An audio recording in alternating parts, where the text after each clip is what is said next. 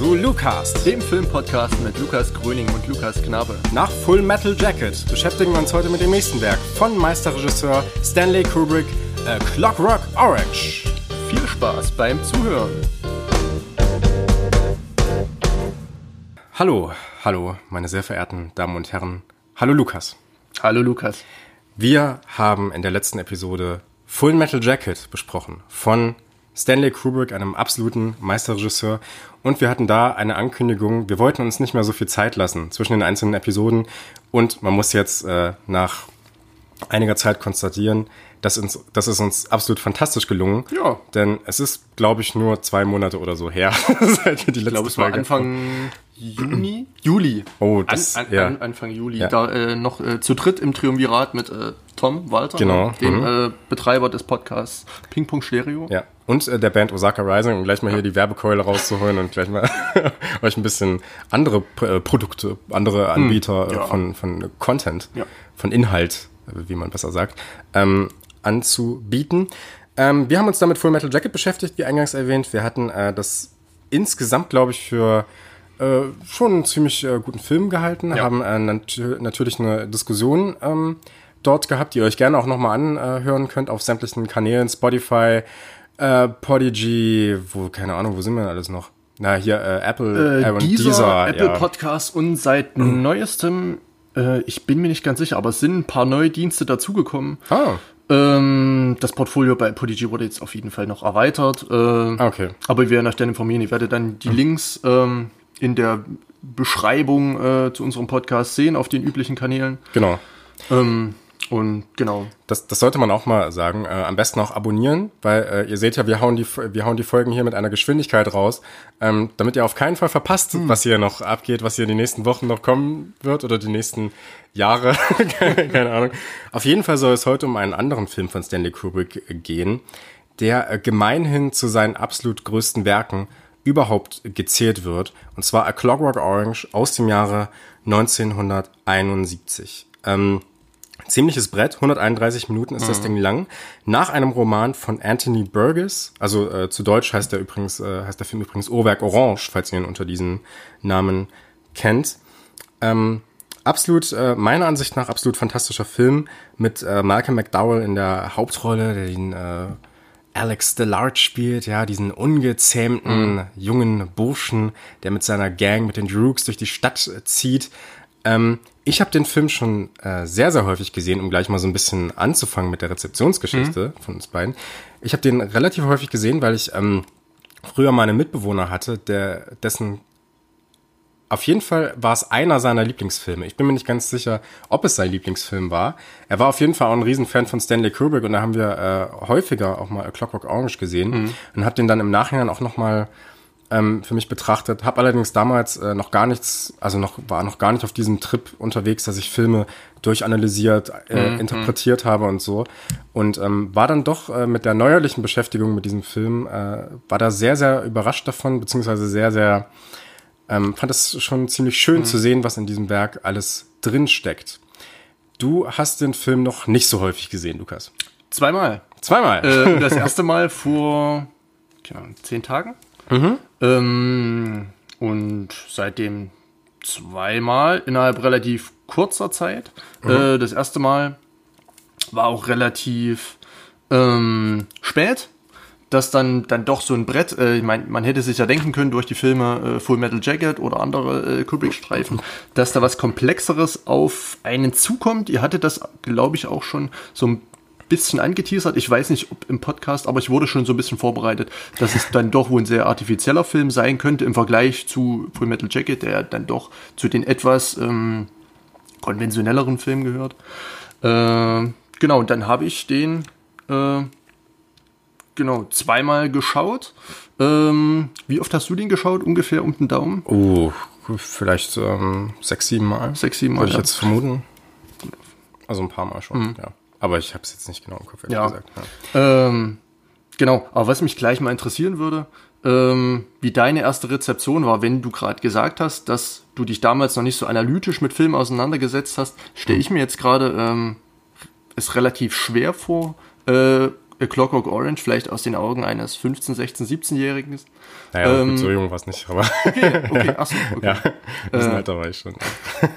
ähm, da so ganz unbedarft äh, zu sehen. Also wenn ich mir jetzt vorstelle, dass ich jetzt, ähm, sag, sei es jetzt auch mit 20, dass ich da das erste Mal Full, Me äh, Full Metal Jacket oder ähm, Clockwork Orange gesehen hätte. Hm. Äh, ja, ich, also ich wäre, glaube ich, aus der damaligen Sicht schon recht äh, überfordert gewesen, was da jetzt auf einen einprasselt. Man hätte das natürlich nachverfolgen können und hätte so diese lineare Handlung nacherzählen können. Hm. Aber was da so richtig abgeht, hm.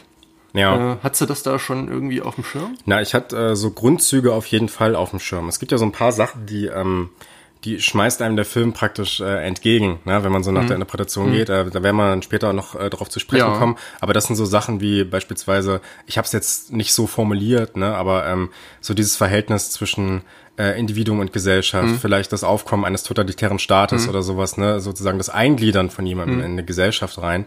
Ähm, das sind so Sachen, die mir damals schon aufgefallen sind, aber ich habe es jetzt nicht so im Sinne dessen analysiert, dass ich auf äh, jedes einzelne Bild geachtet habe, dass ich jetzt wirklich jede äh, Dialogzeile irgendwie mhm. für voll genommen habe. Ne? Man hat ja dann noch mhm. einen relativ profanen Blick darauf mhm. und äh, hat ja noch so diese Illusion, ja, das, äh, oder, oder so dieses, ja, es gibt so Fülldialoge und sowas, ne? Das, äh, und das ist natürlich, ähm, Stimmt vielleicht manchmal, aber äh, im Falle eines Stanley Kubrick ist mir dann doch jetzt hier auch aufgefallen, okay, es ist alles schon ein bisschen pointierter mhm. und äh, schon sehr stark auf eine gewisse Perfektion auch ausgelegt, mhm. wie man das von seinen Filmen, glaube ich, auch kennt. Mhm.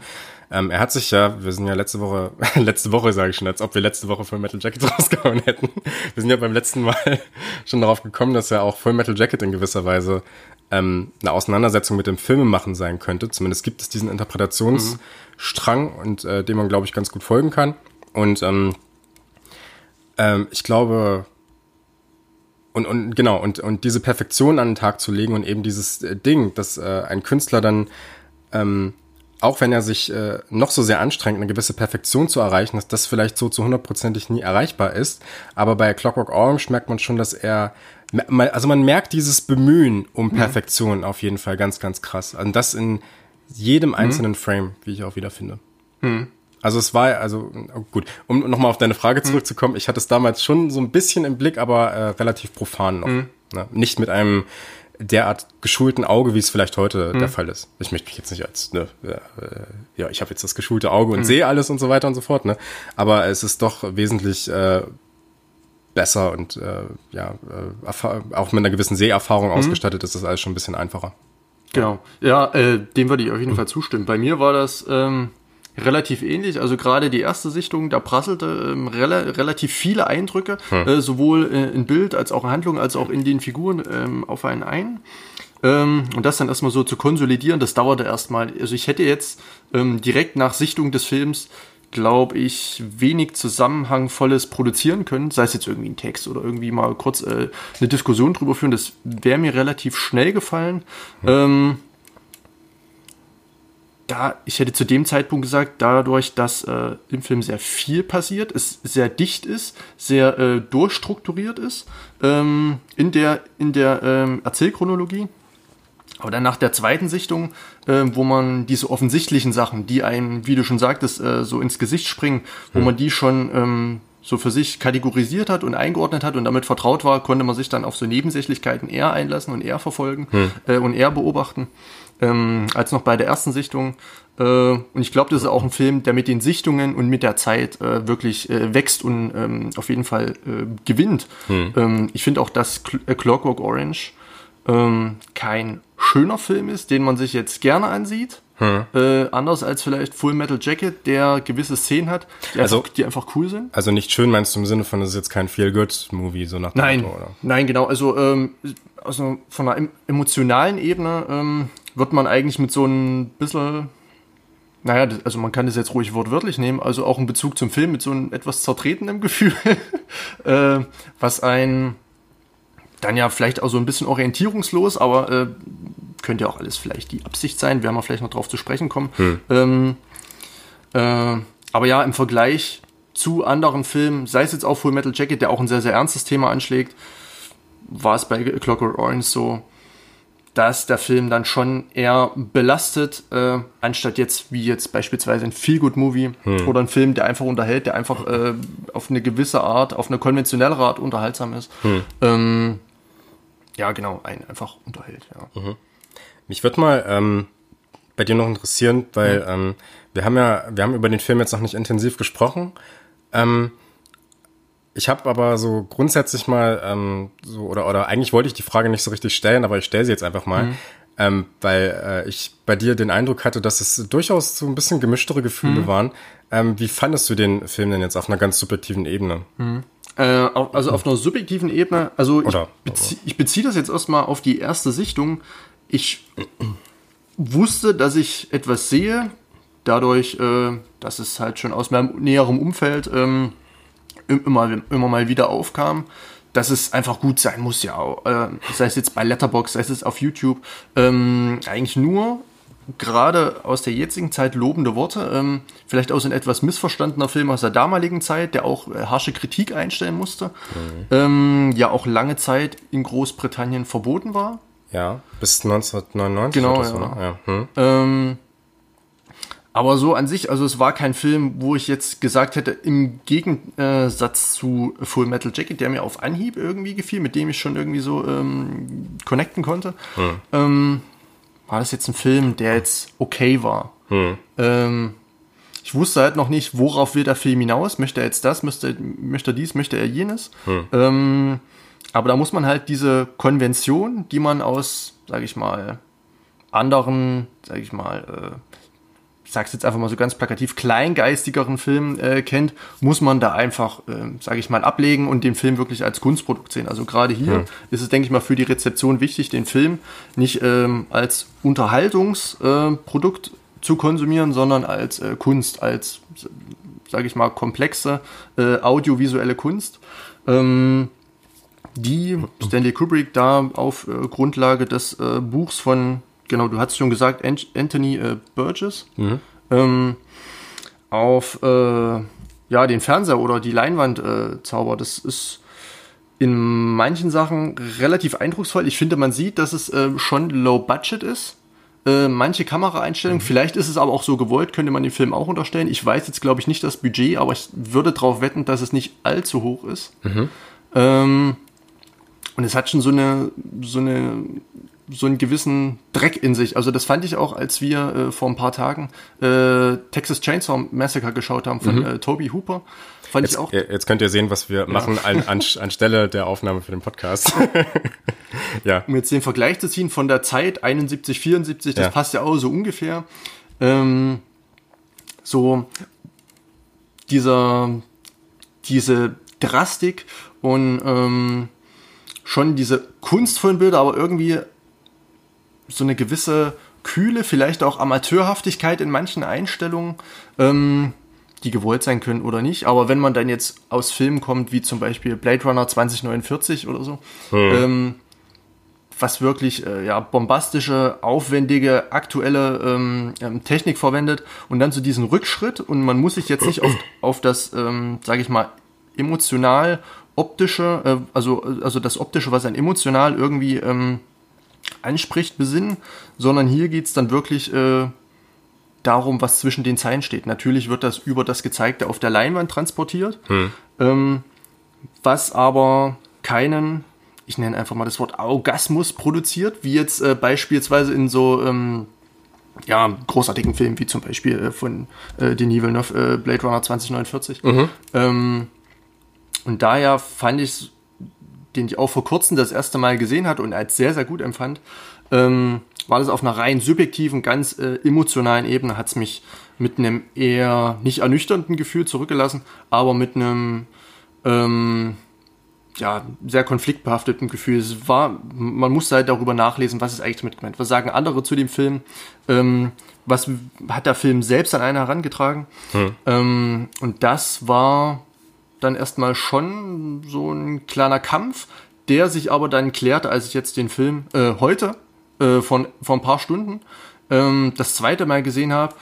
Da fand ich den, du hattest gerade schon angedeutet ähm, im Vorgespräch, dass ja zum Beispiel Dr. Strangelove eine Komödie sein könnte. Man könnte dem Film, Ja. also komödiantische. Sa- Satire würde ich es Ja, bezeichnen, auf genau. jeden Fall. Ja, ja. Hm? Und so, genau diese Punkte hatte ich jetzt in A Clockwork Orange nochmal äh, intensiver wahrgenommen als bei der ersten Sichtung.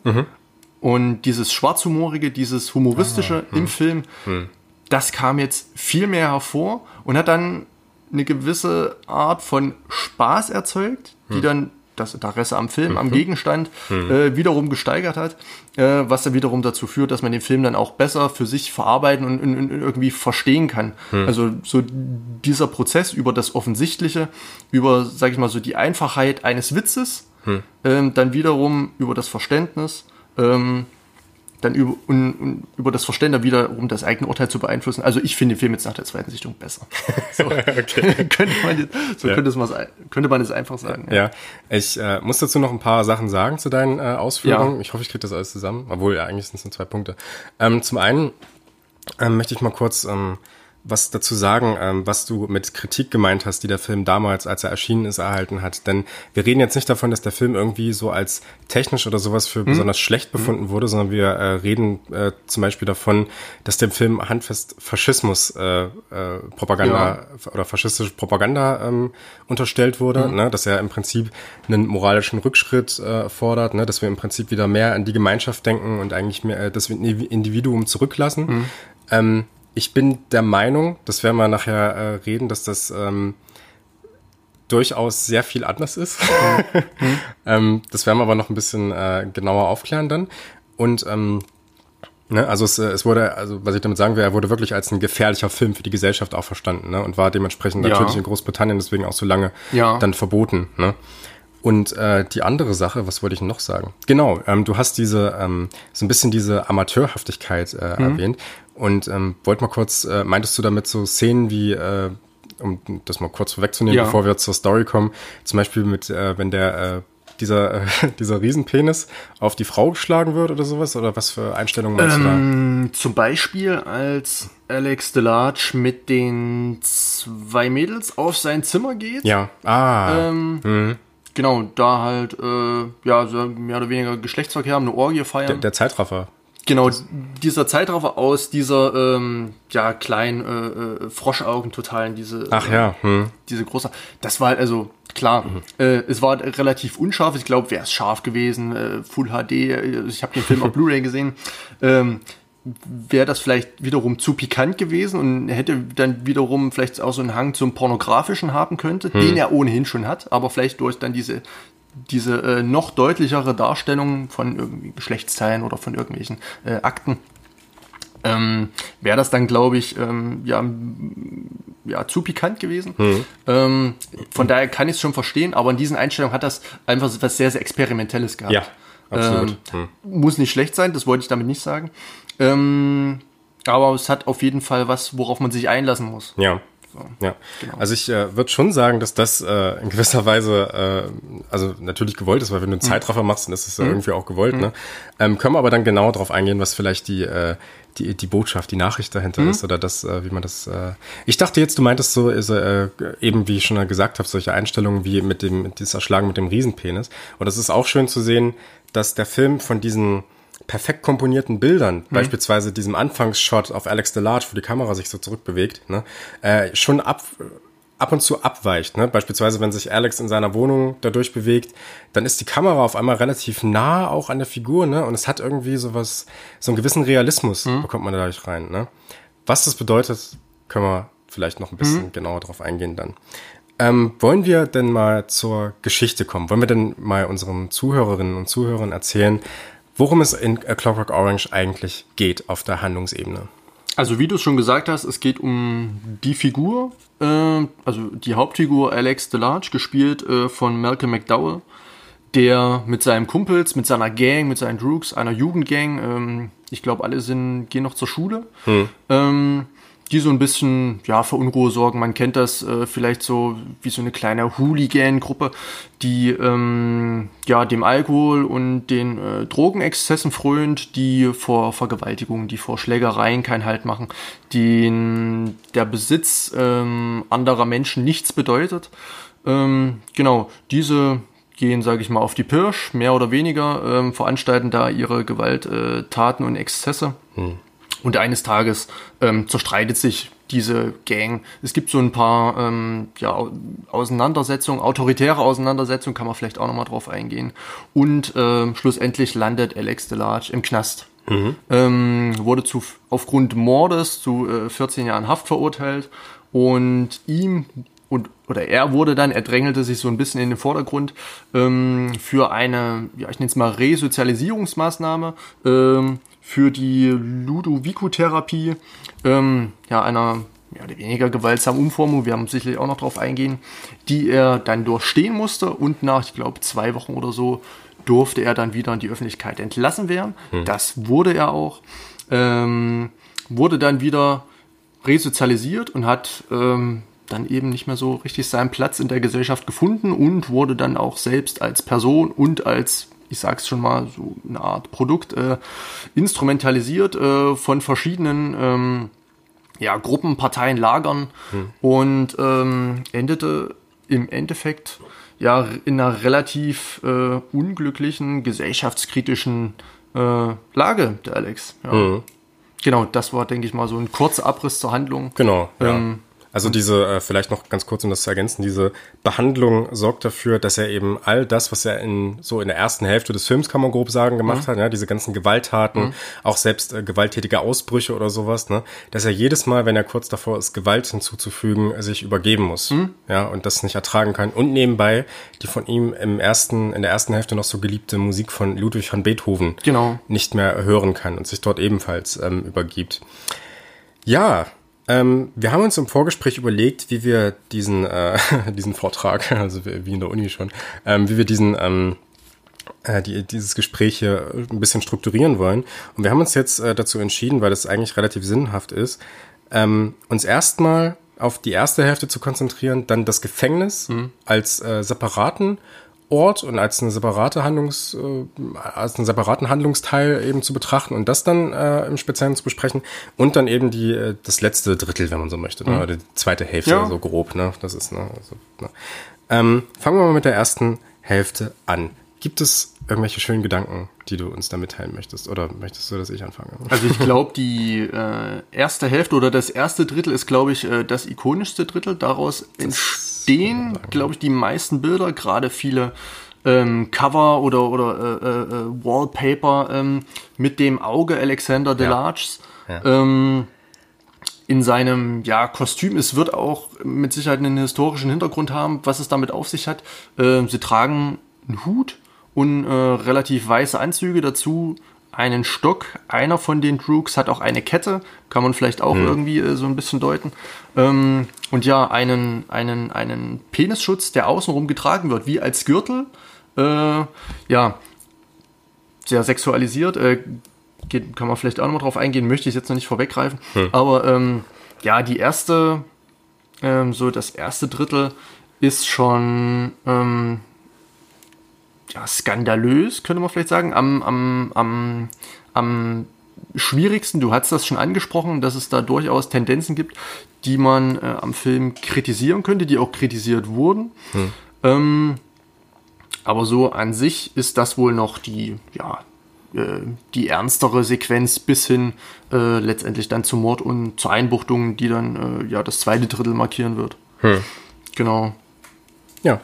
Ähm, also ich finde diese erste Hälfte auch äh, grundsätzlich erstmal ziemlich großartig, mal ganz kurz sagen. Ähm, weil äh, wir sehen ja, wie du bereits angedeutet hast, eigentlich äh, Alex und seine Gang beim äh, dabei zu, wie sie Verbrechen begehen. Mhm. Das kann man sagen. Ne? Und ähm, ja, also es, es fängt damit an, dass sie halt einen Obdachlosen zusammenprügeln, ja, gemeinsam in ihrer Gruppe. Dann ähm, ist äh, eine andere Gang kurz dabei oder kurz davor, eine Frau zu mhm. vergewaltigen. Äh, die kommen dazu, allerdings weniger, um sie zu retten, wie sich herausstellt, sondern eigentlich wollen sie nur Ärger haben und diese andere Gang verprügeln. Ne? Es geht also gar nicht irgendwie so sehr darum, die holde Maid, um ja. möchte, äh, zu retten. Und ähm, wir sehen dann auch noch diese sehr, sehr ikonische Szene, ich sag nur Singing in mhm. the Rain, ähm, wenn äh, Alex und seine Gang das Haus der Alexanders, nämlich Mr. Mhm. Alexander und Mrs. Alexander, ähm, in dieses Haus einbrechen und ähm, Mrs. Alexander vergewaltigen und den Mann, Mr. Alexander, krankenhausreif in den Rollstuhl prügeln, könnte man sagen. Ne? Ähm, das ist erstmal sehr, sehr interessant alles, weil ähm, wir natürlich eine Menge Gewalt sehen. Allerdings ist diese Gewalt eigentlich von einer sehr, sehr großen Schönheit geprägt, wie ich finde. Sie wird sehr, sehr ästhetisiert. Wir hören ständig äh, Musik, unter anderem äh, Beethoven, ne? eben äh, oder auch andere äh, äh, schöne Stücke. Und äh, gerade diese Prügelei wirkt fast wie ein Tanz ne, zwischen diesen beiden Gangs. Ne? Und das ist ähm, auch was, was man dem Film aus äh, einer damaligen Sicht und vielleicht auch noch aus heutiger Sicht äh, durchaus vorwerfen kann, nämlich dieses Frönen von Gewalt, ne? dieses, diese Schönheit der Gewalt zu zeigen. Und dann natürlich auch äh, gerade die Vergewaltigungsszene, wenn Alex nämlich, übrigens ein spontaner Einfall von Malcolm McDowell, ähm, Singing in the Rain singt, während er die Frau vergewaltigt. Ne? Und das ist auch alles in einem Bild mit so einer wunderschönen Bildaufteilung festgehalten. Du hast rechts den Mann, der festgehalten wird, auf den Boden getreten wird. Und praktisch im Takt der Musik schlägt er dann die Frau, schneidet ihr das, ähm, äh, die, äh, ihr, ihr Oberteil so aus, damit äh, die Nippel eben zu sehen sind, ne? und dann eben auch äh, den Teil, der die Vagina verdeckt. Ähm, und es gibt eine ganz interessante Stelle, um das gleich mal, äh, um da mal vielleicht auf einen anderen Film auch zu verweisen. Mhm. Denn ähm, wir sehen ja diese Vergewaltigung selbst nicht, sondern wir sehen eigentlich nur das davor. Ne? Trotzdem ist es ganz, äh, ganz interessant gelöst. Alex DeLarge spricht ja dann zu Mr. Alexander, der auf dem Boden liegt, und sagt, dass er sich das doch schön angucken soll. Ne? Er spricht dabei allerdings in die Kamera direkt. Das heißt, unser Blick ist eigentlich der von Mr. Alexander. Ne? Und ähm, darauf hat im Jahre 1997 äh, aus meiner Sicht ein anderer Regisseur verwiesen, nämlich Michael Haneke mit seinem äh, ganz, ganz fantastischen Film Funny Games. Ähm, worum geht's in Funny Games? Das ist eigentlich, ich möchte das jetzt, ähm, das soll jetzt keine Filmbesprechung von Funny Games werden, ne? aber ähm, nur mal kurz, äh, um zu sehen, worum es da geht. Ähm, es geht darum, dass eine Familie in einem Ferienort, in ihrem Ferienhaus Urlaub macht und plötzlich äh, treffen zwei Leute ein, äh, zwei junge Männer, die dieser Familie das Leben zur Hölle machen. Ja, die kommen da rein, geben sich am Anfang sehr freundlich und wollen dann aber nicht gehen. Und äh, es läuft dann darauf hinaus, dass diese beiden Männer die Familie dort festhalten und ähm, nacheinander eben diese Familie umbringen. Ja, und ähm, immer wieder sehen wir in diesen, also man muss dazu sagen, die sind auch äh, ähnlich gekleidet wie die Figuren in Clockwork Orange. Ne? Sie tragen diese weißen Anzüge, ne? so dieses sowas Harper, äh, sowas äh, ja heiliges irgendwie, ne? sowas äh, äh, äh, sauberes, nicht schmutziges Genau, und so. ja, Ne? ja. Ähm, und sie sagen immer wieder in die Kamera währenddessen, ja, ihr wollt doch auch, äh, dass wir weitermachen und so weiter. Ne? Und Michael Haneke hat dann später auch dazu gesagt, dass es so eine Art ähm, Kommentar sein soll auf den voyeuristischen Zuschauer, der eben ins Kino geht und sich Gewalt ansieht. Ne? Ähm, das ist eigentlich ein bisschen kurzsichtig gedacht, muss ich an der Stelle sagen. Ähm, man muss sagen, dass Stanley Kubrick in seinem Werk hier ein bisschen weitergeht. Denn natürlich äh, geht es auch in äh, Clockwork Orange. Das hat Haneke äh, schon ziemlich gut erkannt, wenn ich mal Michael Haneke loben kann aus meiner gehobenen Position heraus. Ähm, ziemlich gut erkannt, ähm, dass dieses Thema eben auch in der Clockwork Orange äh, bearbeitet wird. Ne? Denn auch hier geht es ja um den voyeuristischen Zuschauer, der sich das angucken soll. Interessanterweise wird das nicht gezeigt. Ne? Und ähm, eigentlich wird ansonsten auch relativ wenig dann doch Gewalt in der Clockwork Orange gezeigt, wie ich finde. Das Interessante ist, dass Haneke in seinem Film dem Kino eigentlich die Schuld daran gibt, oder so ein bisschen zumindest die Schuld daran gibt, dass Gewalt im Kopf von uns Zuschauern überhaupt entsteht. Das Interessante an Funny Games ist nämlich, dass eigentlich wie in A Clockwork Orange, wobei in A Clockwork Orange ist es noch ein bisschen expliziter, dann doch, aber in, in Funny Games ist es so, dass eigentlich die eigentlichen Gewaltakte gar nicht gezeigt werden, sondern es werden eigentlich immer nur Andeutungen gemacht. Ja? Es passieren so Sachen wie, dass eben ein Kind erschossen wird, während die Kamera eigentlich einen anderen Ma Menschen, den anderen Mann in der Küche zeigt, während der sich ein Brot macht. Ne? Selbst bei dem ersten Aufeinandertreffen, wenn die, der erste Gewaltakt erfolgt, nämlich das Schlagen, äh, das, äh, also wenn der Familienvater mit dem Golfschläger geschlagen wird, sieht man nicht diesen Schlag aufs Bein. Man sieht nur, wie er zusammenbricht. Ne? Und die allerbeste, äh, die, die allerletzte Szene, wenn das letzte Familienmitglied stirbt, nämlich die Mutter, ähm, sieht man ja, wie sie gefesselt ist und in das Wasser geworfen wird, ja. Und auch dann zeigt die Kamera nicht mehr. Man könnte ja zum Beispiel diesen, diesen Todeskampf jetzt zeigen und so weiter und so fort, ne. Trotzdem entstehen ja bei uns im Kopf Bilder, wie dieser Todeskampf äh, passieren könnte. Und jetzt habe ich mal eine Frage an dich. Hast du schon mal gesehen, wie jemand ertrunken ist? In der Realität? Nein. Nein. Der Red- Nein. Trotzdem hast du jetzt keine großen Möglichkeiten, dir vorzustellen, wie jemand im Wasser gefesselt ertrinkt. Vermutlich, oder? Also nicht dieses Winden vielleicht, ne, und dann irgendwie Ja. dieses gefesselt sein und dann wie die Augen zugehen Ja. und so weiter. Und Ja. das sind ja Bilder, die wir wiederum aus dem Film, aus dem Kino Mhm. eigentlich kennen, ja. Also eigentlich ist das Kino ja dann doch der Ort, wo, wo wir eigentlich diese Gewalterfahrung erst machen, ja. Und das sieht man auch bei Alex Delarge in dieser ersten, ähm, in diesem ersten in diesem ersten Abschnitt. Es gibt ja da eine Szene, wenn er sozusagen träumt und diese ganz vielen Bilder sieht, ja, wie da Leute von Steinen erschlagen werden und er sieht sich auch selbst als Vampir, ja, mit diesen Szenen. Und das ist, das sind ja alles Bilder, die man aus der Fiktion kennt und die er, er offensichtlich auch aus der Fiktion irgendwie kennengelernt haben muss, ja. Also äh, das sozusagen als Kommentar auf die Gewalthaltigkeit von Filmen und vielleicht auch auf äh, äh, uns, uns Zuschauer im Endeffekt, ähm, auf die Rolle von uns Zuschauern in diesem ganzen Prozess. Da würde ich jetzt ganz gern nochmal zurückkommen zu der gezeigten Gewalt in der äh, Vergewaltigungsszene von den Alexanders. Ähm, da wird ja schon in einer gewissen Art und Weise Gewalt ästhetisiert, aber auch gezeigt. Es ist jetzt nicht so, dass wie beispielsweise ähm, in, aus anderen, äh, ja, ich nenne es mal jetzt einfach Horrorfilmen oder aus anderen Filmen, wo Gewalt äh, wirklich das Mittel ähm, des Ausdrucks ist, ähm, wo, sag ich mal, viel Blut fließt, wo Körperteile abgetrennt werden, was äh, so sehr, sehr viszeral ist. Ähm, das ist bei A Clockwork Orange auf jeden Fall nicht so ähnlich wie in Funny Games. Nichtsdestotrotz werden dann doch Schläge äh, oder ähm, ich glaube so flache Stiche. Ich glaube einem äh, Droog wird mal in die Hand geschnitten oder so. Ähm, Oder Alexander wird dann später im Gefängnis wird glaube ich äh, von von so einem Schlägertyp äh, zusammengeschlagen. Den Schlag sieht man nicht. Man sieht dann wiederum nu nur das Ergebnis. Das ähm, referiert in oder oder das ähm, ja, äh, komplementiert in einem äh, gewissen Sinne schon aufeinander.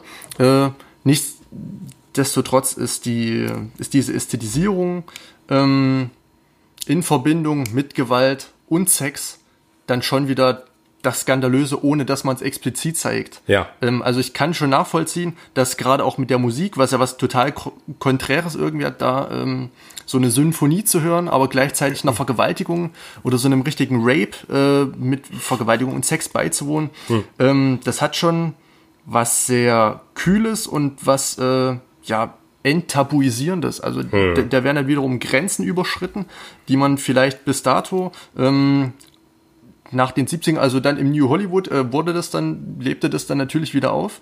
Aber davor war man das einfach nicht gewohnt. Äh, Und da schafft man, meiner Meinung nach A Clockwork Orange wieder wiederum ähm, diese Schwelle dazu, sowas, sage ich mal, salonfähig zu machen. Natürlich musste ähm, A Clockwork Orange durch Kritik, aber ähm, auf einer gewissen Art und Weise ist das meiner Meinung nach noch an der Grenze ähm, zum ethisch-moralischen äh, Vertretbaren, was da gezeigt wurde.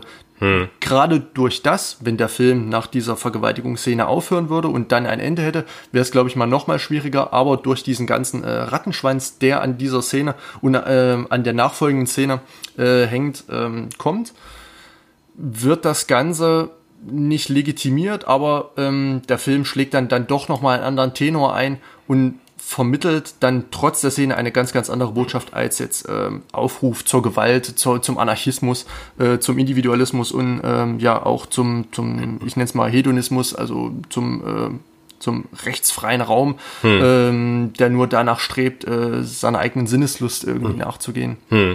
Ähm, so, das schwingt auf jeden Fall mit, könnte aber in dieses gesamte äh, kritische Konstrukt ähm, gehören, auf was ähm, Stanley Kubrick da äh, rekurrieren möchte und was er da, sage ich mal, für einen Popanz errichtet von äh, einem Abbild einer Gesellschaft.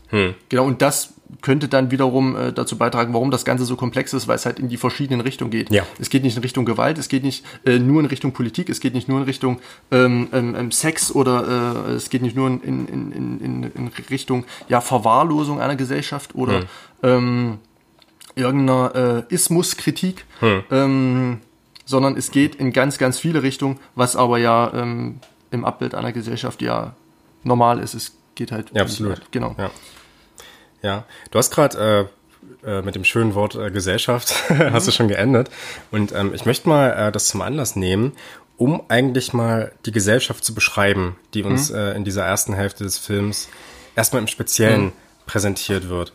Denn ähm, es ist ja schon mal ganz interessant, in was für einer Umgebung sich diese Gesellschaft so grundsätzlich befindet. Ne? Es ist eine sehr, sehr künstliche Umgebung erstmal. Ja, das fängt in dem ersten Shot mit der, oh, ups, mit der, ähm, mit dieser Bar an, ja, wo du überall diese diese äh, Milchspender hast durch die Brüste der Skulpturen und so. Ne, ähm, Du hast im Haus der Familie Delarge überall diese bunten Farben, ja, und es ist fast schon wie so ein Pop-Art ähm, ja, so, ein so, ein, äh, so, ein, so, ein, so ein hausgemachtes Pop-Art äh, im Prinzip, ne, könnte man sagen. Ähm, und diese Künstlichkeit zieht sich durch diese ganze Welt. Und zugleich ähm, ist es aber auch eine äußerst perverse Welt. Das ist interessant. Wir haben ja schon öfters mal, wenn wir über Filme gesprochen haben, wie beispielsweise Der Leuchtturm, ja, von Robert Eggers, der im letzten Jahr rauskam. Da hat ja Robert Eggers selbst dazu gesagt, ähm, dass, äh, dass es nicht, dass nichts Gutes dabei herauskommt, wenn sich zwei Männer in einem riesigen Phallus ähm, um die Vorherrschaft streiten. Ne? Und da haben wir so scherzhafter schon gesagt, ja, eigentlich sind wir hier überall von Penissen umgeben. Ne? Mhm. Ob das jetzt Hochhäuser sind, ne? ob das irgendwelche Figuren sind ne? oder irgendwelche Skulpturen, Lampen, was weiß ich, irgendwas. Ne? Allein wenn ich mich hier äh, in deiner Wohnung umschaue, ne? bin ich, ich bin praktisch nur von Phallus-Symbolen umgeben. Ja. Ähm, und das wird in dieser Welt ne, nochmal ganz explizit herausgearbeitet. Ne? Also durch den Stab, den Alex mit sich führt, durch den, äh, durch diese langen Nasen, die die an ihren Masken haben, ne? Ähm, und noch durch, durch äh, viele andere Gegenstände. Und ganz explizit in dem Haus, in dem ja diese, diese Katzenlady, wie sie im Film genannt wird, wohnt. Ne? Da steht da explizit so eine äh, Penisskulptur rum. Und sie sagt dann auch noch so dazu, das ist Kunst. Ja, also so dieses Künstliche wird ja wirklich ähm, hervorgehoben. Ähm, und das ist interessant, denn das ist ja Kunst. Also so ein, so ein großer Penis würde man erstmal sagen, wenn man so äh, mal auf die Zeit, ich weiß nicht genau, wie, wann, wie das zu historisieren ist, aber auf diese Zeit äh, zurückkommt, wo zum ersten Mal so eine Penisskulptur erschienen ist auf dem Markt, werden wahrscheinlich viele Leute gedacht haben, oh Gott, was ist denn das? Das ist doch keine Kunst, das ist doch, äh, das ist ja so, so, so furchtbar, ne? Und das äh, hat einen schlechten Einfluss auf die Jugend und was man da alles so immer für Argumente hervorruft, ne? Und diese Gesellschaft an sich wird ja ganz explizit eigentlich als pervers dargestellt, ja. Und ähm, also gerade in, äh, in Form diesen, äh, dieses, äh, jetzt habe ich vergessen, wie der heißt, Mr. Deltoid oder mhm. so, ne? Dieser, dieser, ähm, die, dieser Typ, der immer mal zu Alex kommt und äh, schaut, ob, äh, ob er auch so seinen Aufgaben nachgeht und so, ne? Der ja dann so diese, diese homoerotischen Anspielungen ihm gegenüber macht, ne? Ihm dann auch ins Glied, glaube ich, direkt fasst und so, ne? Also die, diese Gesellschaft ist schon eine sehr perverse und auch eine sehr, eigentlich auch eine sehr gewaltliebende, ne, wie man dann später im Gefängnis vielleicht auch es sieht, aber trotzdem, ich möchte schon mal erwähnt haben. Und das ist eigentlich so das Interessante daran, dass Kunst wie diese Phallus, wie, wie dieses, diese Phallus-Skulptur in diese bürgerliche Gesellschaft eigentlich rein integriert wird. Man nimmt ihr sozusagen dieses Provokante, dieses Furchtbare und man kann es irgendwann mit der Zeit so genießen. Ja, oder also nicht genießen, sondern, sondern äh, wird das nicht mehr als provokant wahrgenommen. Ja, wir kennen das aus ganz, ganz vielen anderen Kunstrichtungen auch, beispielsweise auch aus der Musik. Ne? Also wenn man sich äh, vorher mal die die diese ganzen alten Songs von Rammstein und diese Musikvideos und so dazu angehört hat, ne, gibt es doch äh, mit den Jahren, wenn man sich auch so ein bisschen an diese Band gewöhnt hat und das, was sie halt macht, sehr, sehr viele Leute aus einem komplett bürgerlichen Milieu, die das auch nicht mehr als provokativ oder so wahrnehmen, sondern das äh, ganz normal als in ihren Lebensalltag so integrieren. Ne? Das ist äh, auf jeden Fall, also und, und das ist was, was Kunst generell an sich hat.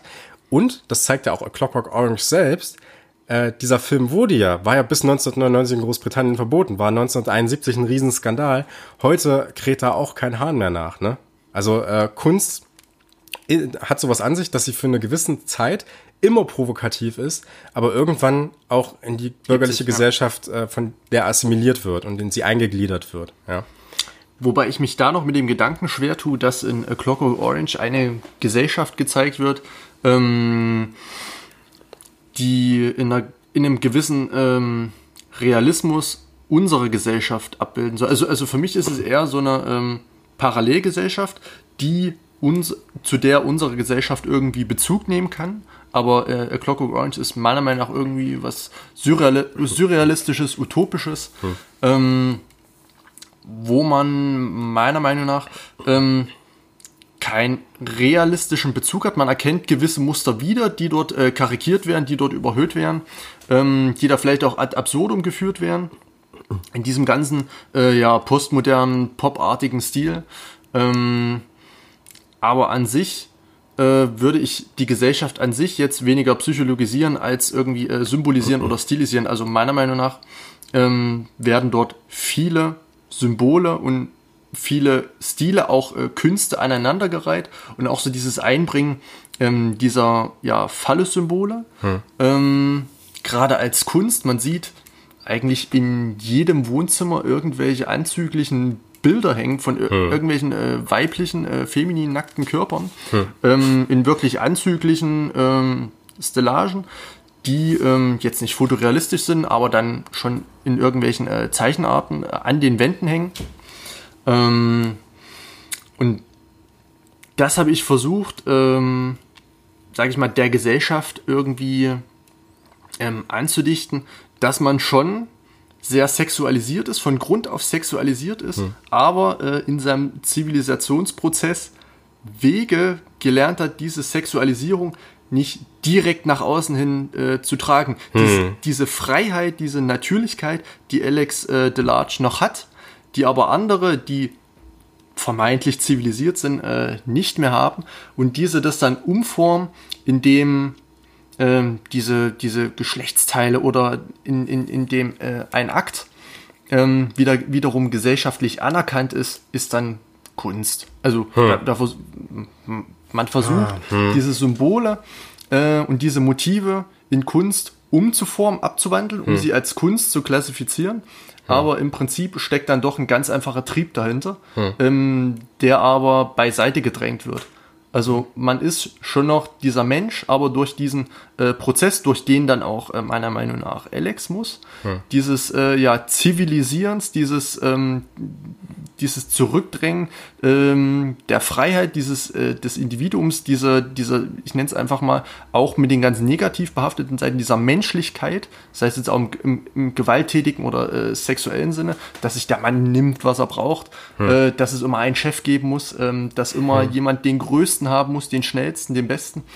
Ähm, das wird hier ganz deutlich und gerade bei dieser Katzenlady, ähm, die ja auf ihrem Boden ihre Gymnastikübung macht, wie eine Katze. Also es liegen hm. ganz viele Katzen ringsherum, äh, weiße Katze, schwarze Katze. Sie selbst hat auch irgendwie äh, eine weiße äh, Leggings an, hm. macht da ihre Gymnastikübung äh, und pflegt sich, äh, sag ich mal, unauffällig in dieses Bild ein, ähm, umringt von diesen, ja, ähm, sexuell aufgeladenen Gemälden und Skulpturen, hm. ähm, die da ja so eine gewisse Art Symbolik darstellen. Ähm, ja, so sexueller Trieb als Kunst könnte man jetzt also mhm. hypothetisch formulieren. Hm. Genau. Ja. Ähm, also man könnte auch sagen, man, man nimmt eigentlich dem, dem Provokanten die Provokation, dadurch, dass man es zu Kunst macht und sozusagen genau, versucht zu legitimieren. Ja, ja genau. genau. Und, und gleichzeitig aber immer noch so die Nähe dazu hat und es so genießen kann. Ne? Genau. Also, pra ja. also praktisch auch äh, wie in einem Film. Ne? Also wir kennen ja im Prinzip äh, äh, die, die größte Gewalt vermutlich aus dem Film genau. und so, ne? Und ähm, haben sozusagen äh, durch den Film ein Mittel gefunden, Gewalt auch zu erfahren, sowas wie Vergewaltigung oder sowas äh, zu sehen, zu ja. erleben tatsächlich. Das ne? finde ich noch immer das Schwierige am Film, wo worin ich auch mit mir selber immer hadere, warum schaue ich mir sowas an? Ja. Also es geht allen Menschen so, hm. aber ich glaube, äh, Gewalt im Film ist ein Mittel, was Zuschauer anzieht. Ja, absolut. Gewalt, ja. Liebe, äh, hm. Oder, oder, oder auch Sex ist, äh, sind Elemente, ähm, die vielleicht auch Filmen wie zum Beispiel Fifty Shades of Grey ähm, den Erfolg zusprechen. Dadurch, dass dort, äh, dort beispielsweise, äh, wahrscheinlich, ich habe die Filme nicht gesehen, hm. aber dass dort in intensiver Art und Weise ähm, sexuelle Gelüste ausgelebt werden, auf hm. die Leinwand transportiert werden hm. und so äh, legitimiert werden als etwas, was man, ähm, sage ich mal, ohne diesen verruchten Charakter eines, eines äh, Pornos ähm, schauen kann. Hm. Hm. Ähm, in, sage ich mal, äh, ethisch oder, oder nee, ich sag mal moralisch äh, vertretbaren äh, Gefilden eines äh, Kinos. Ähm, und so ist das, denke ich mal, auch mit jetzt Vergewaltigungsszenen oder mhm. Tötungsszenen, hm. die ähm, ein großes Interesse im Menschen wecken, ähm, aber dann doch moralisch total verwerflich sind. Also man ja. würde das, was man im Film sieht, hm. würde man in den wenigsten Fällen selber in seinem eigenen Leben ja. äh, machen, aber man schaut es dann doch wiederum hm. so gerne und es bereitet einem ähm, und, und, die größten, sag ich mal, äh, Gore-Filme und Slasher-Filme ja. bereiten vielen Menschen dann wiederum hm. ähm, großes Vergnügen, hm. ähm, was dann schon etwas ambivalent auf das Licht des Menschen in der heutigen Zeit äh, scheint, finde ich. Hm. Genau, und das ist ja im Prinzip äh, genau die Kritik, die Michael Haneke mit Funny Games schlussendlich äh, gebracht hat. Ne? Mhm. Also er lässt diese Gewalt im Prinzip oder, oder springt diese Gewalt ins Kino, macht dann allerdings diesen Kniff, dass er diese Gewalt selbst nicht zeigt, sondern äh, dass sozusagen allein das, was im Kopf beim Zuschauer entsteht, bereits ausreicht, sozusagen, um es zu erleben. Und das macht ja Clockwork Orange im Endeffekt auch. Ne? Also wir sehen ja, äh, Alex sagt zwar, dass wir zusehen sollen, aber im Endeffekt bekommen wir ja dann nichts zu sehen. Mhm. Vielleicht haben wir uns auch schon äh, irgendwie äh, in einer gewissen äh, perversen ähm, Vorfreude Könnte darauf gefreut, diese Vergewaltigung ja. zu sehen. Mhm. Ne? Ähm, gibt ja andere Regisseure, die das dann durchaus sehr explizit gezeigt haben. Ne? Man, ich erinnere an Irreversibel von mhm. Gaspar Noé, ne? 2002, glaube ich, ne, war das? Könnte sein. Ich weiß nicht, ich habe den nicht damals gesehen, weil ich noch zu klein. Aber Na gut, warst ja auch schon oh, sehr alt. Ja, sehr, sehr, sehr, sehr alt, ja, das stimmt. Ja. Nee, ähm, ein Punkt, äh, den du auch schon, weil wir eben schon, äh, weil ich eben schon angefangen habe, die Gesellschaft so ein bisschen zu skizzieren, aber ich habe jetzt eher so ein bisschen die Umgebung oder wir haben jetzt eher über die Umgebung mhm. gesprochen. Äh, eigentlich können wir auch mal über die Menschen sprechen, die wir mhm. in dieser Gesellschaft sprechen, denn das ist auch interessant, denn eigentlich sehen wir hier kaum noch Menschen, die eine wirklich individuelle Persönlichkeit auszeichnet, meiner Ansicht nach. Mhm. Ja, wir sehen eine relativ, oder wir sehen die Eltern von Alex DeLarge, die relativ klar in die bürgerliche Gesellschaft integriert sind. Ja, wir sehen im Prinzip das Gleiche in Mr. Deltoid. Ne? Nur, dass er eben, dass man an ihm eben diese Perversionen überträgt, ne? das zeigt Kubrick uns dadurch, aber durch seine Kleidung ist es genau das, er grenzt sich da auch ganz klar von Alex DeLarge und, und den Droogs ab, ne? Ähm, und bei der Katzenlady auch, weil die Katze ist ja auch so eine Art schon Symbol für Bürgerlichkeit, ne? Haustier und so, ne? Dieses, dieses ganze Bild, wie man es halt kennt. Ähm, und das ist interessant, dass wir eigentlich in Alex DeLarge den einzigen Menschen haben, der wirklich noch sowas von einer individuellen Persönlichkeit hat. Allerdings sehen wir ja anhand äh, seines Beispiels und der Droogs im Speziellen, dass eigentlich auch er Teil einer Gruppe ist und eigentlich auch kein komplett losgelöstes, ähm, also von allem losgelöstes Individuum sein kann dadurch. Ne? Das sieht man ja ganz klar an seiner Kleidung. Er ist ja zugehörig zu dieser Gruppe. Ähm, und da möchte ich äh, kurz auf einen Text referieren, den ich äh, im Verlauf des letzten Semesters äh, im Rahmen eines Seminars zum, zum Alltagsleben äh, lesen durfte, von Agnes Heller aus dem Jahre 1981. Das Alltagsleben, Versuch einer Erklärung der individuellen Reproduktion. Ähm, in diesem in diesem Text erklärt sie, dass, dass es eigentlich innerhalb der bürgerlichen Gesellschaft oder mit dem Aufkommen der bürgerlichen Gesellschaft, dass das Werden eines kompletten losgelösten Individuums eigentlich gar nicht mehr möglich ist. Weil wir eigentlich immer, egal an welcher Stelle, ob durch Familie, durch Freunde, durch Arbeitskollegen, immer in, so eine Gruppe reingedrängt ist, die dann allerdings eben wiederum von so einem gewissen Wertesystem beherrscht ist, auf was sich die gesamte Gesellschaft äh, geeinigt hat. Ja, wir sehen da oder oder sie schreibt dann auch, dass der Mensch eigentlich durch diese äh, durch diese verschiedenen Gruppen, zu denen er gehört, ja, also ich bin, wie ich schon gesagt habe, ich bin auf der einen Seite Arbeiter, ich bin Familienmensch, ne, ich bin, äh, habe eine gewisse Rolle in meinem Freundeskreis, bin vielleicht da der Witzbold oder sowas, ne, dass im Prinzip der Mensch nicht ein ganzes Individuum jederzeit ist, sondern dass er eigentlich immer, je nachdem, wo er ist, in verschiedene Einzelteile zerfällt und verschiedene Rollen spielt, ja, Masken aufsetzt, könnte mhm. man auch sagen, ne. Ähm, und das ist das, was wir, glaube ich, in The Clockwork Orange, und äh, da möchte ich ganz kurz auch so ein bisschen schon weiter aus dieser ersten Hälfte rausgehen, glaube ich, auch in The Clockwork Orange sehen. Denn diese ganzen Figuren sehen wir eigentlich nur immer in einem gewissen Kontext. Lustigerweise. Ne? Also wir sehen jetzt zwar nicht, wie jetzt der Familienvater in einem äh, sich äh, in einem Freundeskreis oder so oder auf der Arbeit bewegt, aber wir sehen im Prinzip nur diese Menschen in diesen einzelnen Gruppierungen und dann beispielsweise auch im Gefängnis äh, der Gefängniswärter oder sowas, ne, den wir auch nur in diesem Kontext sehen. Man könnte ja zum Beispiel auch das Privatleben von ihm zeigen und so. Ne? Ähm, und das ist, glaube ich, also das ist jetzt nichts, worauf er referiert hat, Stanley Kubrick, aber das ist das, was man aus dem Text herauslesen kann, was man, glaube ich, auch in diesem Film wiederfindet, meiner Ansicht nach. Mhm. Was auch dazu passt, dass kaum eine Figur hier irgendwie einen Namen hat. Ja? Also mhm. wenn man mal von Alex DeLarge aus äh, äh, absieht, ist es äh, bei der Familie kennen wir, glaube ich, auch nur von Mr. DeLarge und äh, Mrs. DeLarge, glaube ich, mhm. werden sie genannt. Ne? Und ähm, diese ganzen Berufsgruppen haben dann überhaupt keine Namen mehr. Ja, also mhm. diese Individualisierung, äh, dieses, äh, dass der Mensch vollständig eins sein kann. Ja, mhm. also all, dass alle Teile der Persönlichkeit mhm. sozusagen in einen äh, Augenblick mal reinfließen, das sehen wir eigentlich bei keiner einzigen Figur. Am ehesten allerdings bei Alex DeLarge, weil er eben eigentlich, obwohl er in dieser sich äh, dieser Gruppe zugehörig fühlt, der mhm. Droogs, ähm, auf sowas, was man gesellschaftliche Normen nennt oder sowas, vollkommen pfeift. Ja? Mhm. Also auf diesen übergeordneten Wertekodex, ja, den es in Gesellschaften zwar ab und zu gibt, aber auch darüber kann man streiten, ähm, dass er im Prinzip das oder, oder man könnte es auch jetzt bei uns in Deutschland beispielsweise Verfassung nennen oder sowas, mhm. ne, wo gewisse Sachen mhm. festgeschrieben sind, auf die sich alle so, so weitestgehend, auch wenn man jetzt ein paar Zweifel hat, in den letzten Jahren geeinigt hat. Ne? ähm, genau, dass er im Prinzip äh, diese gesellschaftlichen Normen verneint und mhm. eigentlich einem reinen, vollkommenen Individuum am nächsten kommt. Mhm. Ich finde auch, ähm, Du hast jetzt von, von Individuum gesprochen, von einem kompletten Individuum. Ja. Äh, meiner Meinung nach ist diese Gruppe, in, äh, in der, innerhalb der äh, Alex äh, ja, der Anführer ist, ähm, ist so eine Art Stereotypisierung oder, oder, oder so eine Art äh, ähm, ähm, Stilisierung äh, von Jugendlichen, von, hm. von äh, Schülern, die ähm, ja in ihrem jugendlichen Leichtsinn äh, vielleicht noch nicht in dieser ähm, Schraubzwinge der Gesellschaft stecken, hm. sondern noch unbefleckt sind, noch frei. Deswegen auch diese, diese weiße Kleidung mit diesen Hüten, dieses eigentlich Unschuldige, dieses Reine, dieses vielleicht echt Menschliche, wozu dann natürlich auch ähm, Sexualität und Gewalt gehören, hm. ähm, was der Film dann in, in, zwar in skandalöser Art und Weise zeigt, es aber im Prinzip zum Menschen einfach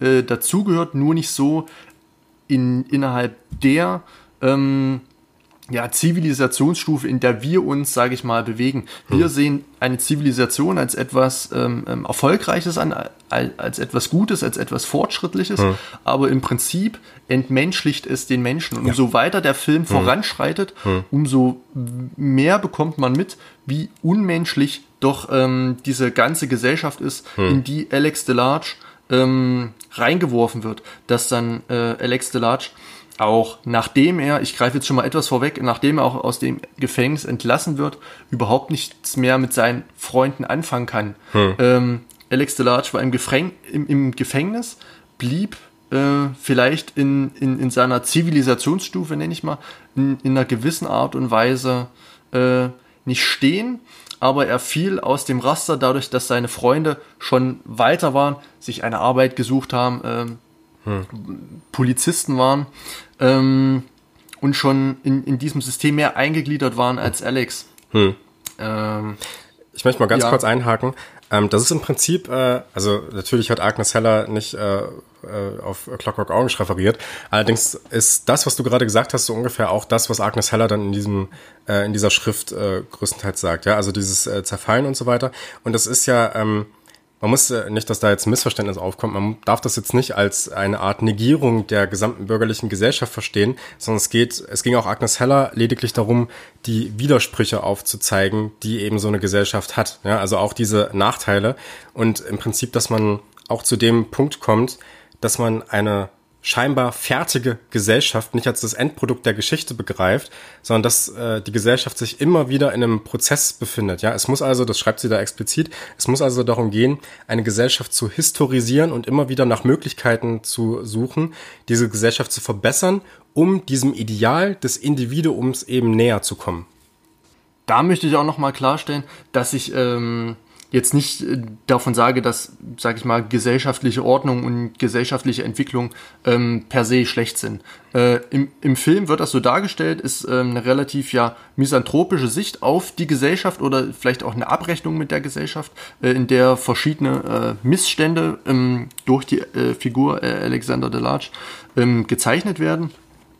Aber ähm, ja, an sich möchte ich jetzt nicht befürworten, dass A Clockwork Orange ähm, die Gesellschaft als als ja äh, oder die Gesellschaft als negatives Machwerk ähm, per se verurteilt, sondern es werden einzelne Punkte rausgegriffen, vielleicht auch Politik, Religion ähm, und die, diese Individualität, ähm, die dort äh, in einer gewissen Art und Weise ähm, ja, karikiert werden. Also es ist durchaus eine Karikatur, die Überhöhung hat, die Metaph äh, Metaphoriken bedient, ähm, die dann letztendlich dazu führen, dass Alex Delarge ähm, dann, vielleicht können wir jetzt auch so langsam zum zweiten Teil kommen, hm. ähm, dass Alex Delarge dann, sage ich mal, zu einer Umformung ähm, ja, berufen wird oder sich selbst beruft oder eingeladen wird, äh, wie man das nennen möchte. Ähm, und ja. Ja, genau. das, äh, das ist äh, also auf jeden Fall sehr richtig, weil wir haben jetzt schon eine Stunde gesprochen und haben im Prinzip erst den ersten Teil ähm, besprochen. Das ist allerdings äh, gar nicht mal so schlimm, weil eigentlich werden im ersten Teil die Themen, wenn man so möchte, vorgegeben des Films, ähm, gemeinsam mit dieser, äh, mit der, mit dem, mit dem Gefängnisteil eben, der, der dann erfolgt. Und eigentlich ähm, bietet es sich hier an, dass man eben die Interpretationsansätze, die wir jetzt bereits hatten, eben durch die restlichen Teile durchführt. Das heißt, man muss eigentlich nur jetzt ähm, das heißt, wir müssen eigentlich nur darauf eingehen, mhm. okay, wie entwickeln sich diese Themen fort? Ne? Dieses äh, beispielsweise das Verhältnis zwischen Individuum und Gesellschaft, was mhm. wir jetzt sehr ausführlich besprochen haben, ähm, oder eben die Rolle des Kinos bei der Gewalt. Und mhm. da möchte ich mal kurz, äh, oder was heißt kurz, ähm, möchte auf eine der berühmtesten Szenen des Films auch zu sprechen kommen, die wir dann eben im Gefängnis sehen. Alex DeLarge ist dann ins Gefängnis gekommen, er wurde erwischt, wurde von seinen ähm, Kumpanen verraten an die Polizei ne? und ähm, wurde eben zu 14 Jahren Haft verurteilt und bekommt aber die Möglichkeit, früher freizukommen, nämlich durch eine spezielle Behandlung, die ihm verspricht, ähm, straffrei zu werden, ja, oder beziehungsweise äh, ihn so zu, zu einem Menschen macht, der nie wieder irgendwelche Straftaten begehen wird. Ich habe es anfangs erwähnt, er muss sich übergeben, wenn er, wenn er irgendwie Gewalt jemanden antun möchte. Und das wird erreicht durch die so, sogenannte Ludovico-Behandlung. Ähm, Jetzt ist es ganz interessant zu sehen, wie diese Ludovico-Behandlung aussieht. Ähm, denn ähm, während der Behandlung sitzt Alex DeLarge praktisch auf einem Stuhl in einem Kino, könnte man sagen, ne, in einem oder einem Theater, jedenfalls in so einem ähnlichen Raum. Und ihm werden Filme gezeigt und er muss diese Filme sehen. Er bekommt äh, so Klammern, kann man sagen, an die Augen, damit diese Augen aufgehalten werden, wird an den Stuhl gefesselt und muss auf die Leinwand sehen. Jetzt müsste man eigentlich erstmal darauf eingehen, was eigentlich das Kino ist. das ist eine sehr, sehr große Frage. Aber das Kino ist ja eigentlich, um es mal so zu sagen, ein Ort, an dem man mit sehr, sehr vielen verschiedenen Menschen da ist, der aber eigentlich durch seine, ähm, durch, durch seine Aufmachung, durch diesen dunklen Raum und durch diese helle Leinwand, auf die sich alles zu konzentrieren scheint, dafür sorgt, dass man eigentlich trotzdem irgendwo allein ist in diesem Raum, ne? allein mit diesem Film und sich auf diese Welt einlassen kann. Das, was wir hier jetzt sehen, ist das Gegenteil, denn er ist ja, denn Alex DeLarge wird ja in dieser Situation zu einem Teil zu, oder zum Teil eines Experimentes. Ja? Er wird ja die ganze Zeit beobachtet. Eigentlich konzentriert sich alles nicht auf den Film, sondern auf Alex DeLarge. Das heißt, im Kino wird hier in gewisser Weise dieser, diese Funktion oder diese Unschuld, die es eigentlich hat, genommen. Was sieht Alex DeLarge? Er sieht da zum Beispiel ähm, Ausschnitte aus Leni Riefenstahls Triumph des Willens. Ähm, und das ist ganz interessant, denn das Kino, was eigentlich, oder wie auch, auch die Kunst generell, eigentlich die Funktion hat, radikal zu sein, ähm, provokant zu sein, ähm, neue Welten zu eröffnen, neue Sichtweisen auf ganze äh, Themenkomplexe zu eröffnen, ja, dem Kino wird hier eigentlich die Funktion zugeteilt, eben nicht einen selbstständig denkenden Menschen zu produzieren, der sich auch durch das Kino informiert, der neue Sichtweisen bekommt, wirklich neue Sichtweisen durch andere Blicke, ja, die durch die Kamera eben repräsentiert werden oder durch einen Regisseur, sondern hier wird das Kino eigentlich dazu benutzt, um einen Menschen zum Teil einer Gemeinschaft zu machen, um jegliches Individuelles aus ihm herauszureißen, wenn man so möchte. Ne? Und äh, äh, damit er über, überhaupt nicht mehr irgendwie aufmuckt und ähm, dadurch würde Kunst eigentlich ähm, sinnlos werden. Ja? Und das ist ganz interessant, denn das äh, NS-Kino, wie zum Beispiel ein Film Triumph des Willens, hat ja genau diese selbe Funktion. Ähm, erstmal muss man dazu sagen, dass äh, Triumph des Willens, wie auch äh, die beiden Olympia-Filme von Leni Riefenstahl, wundervolle Filme sind, ästhetisch herausragende Filme, allerdings ideologisch natürlich enorm problematisch. Und das zeigt sich vor allem eben an Triumph des Willens, wenn wir eben diesen Reichsparteitag in Nürnberg sehen von 1935, wenn ich mich recht erinnere. Ähm, wie eben diese perfekt choreografierten Soldaten dort äh, einheitlich über diese Straßen gehen, ja, oder über, über diesen großen Platz in Nürnberg. Ähm, wir sehen hier eigentlich ästhetisiert bereits dieses große Monument des Volkes, ja, des, äh, der, der Gemeinschaft. Ja? Und ähm, das ist genau das, was eigentlich mit Alex, mit Alex Delarge auch gemacht werden soll. Er soll eben nicht mehr dieses freiheitlich denkende Individuum sein, und auch freiheitlich handelnde Individuum mit all seinen Nachteilen, auch mit dieser ganzen Gewalt, die er der Gesellschaft antut, sondern er soll eben in dieses Kollektiv, in dieses Monument eingegliedert werden. In diese Gesellschaft, die wir in der ersten Hälfte des Films sehen, die eben keine Gewalt mehr wirklich erfahren möchte und selbst ausführen möchte, sondern sie nur noch so als Kunst ansehen möchte, ne? Und irgendwie so der Kunst sozusagen dieses ganz ganze Provokante nehmen möchte und so. Genau, er wird also bei dieser Konditionierung, bei dieser Eingemeindung in die Gesellschaft ähm, dazu gezwungen, Gewalt, Sex und vielleicht äh, politische Ideologie ähm, in einer gewissen Art und Weise abzulehnen. Dadurch, da könnte ich jetzt Stanley Kubrick ähm, andichten, dass das so ähm, vielleicht nochmal so ein Seitenhieb war ähm, gegen, gegen Rechte oder, oder gegen Nazis, äh, in dem Alex äh, da, darauf konditioniert wird zu kotzen, wenn er beispielsweise äh, Hitler sieht. Beispiel, also, also könnte ja. man quasi so, so als, ähm, als so kleines Easter Egg sehen. Ähm, aber äh, im, im weiteren Sinne sollte, soll dieses natürlich bedeuten, ähm, dass äh, ja, diese gesellschaftliche Einordnung, dieses ähm, ähm, Verallgemeinern ähm, dieser ganzen Mechanismen natürlich dann so auf die Art und Weise sehr stilisiert äh, funktioniert. Ja. Genau. Und das ist, ähm, äh, ja, das ist ganz interessant, weil äh, im Prinzip ja, wie ich schon erwähnt habe, die Funktion des Kinos in der, in der Nazi-Zeit genau diese Funktion eben hatte, das Eingliedern in die Gesellschaft.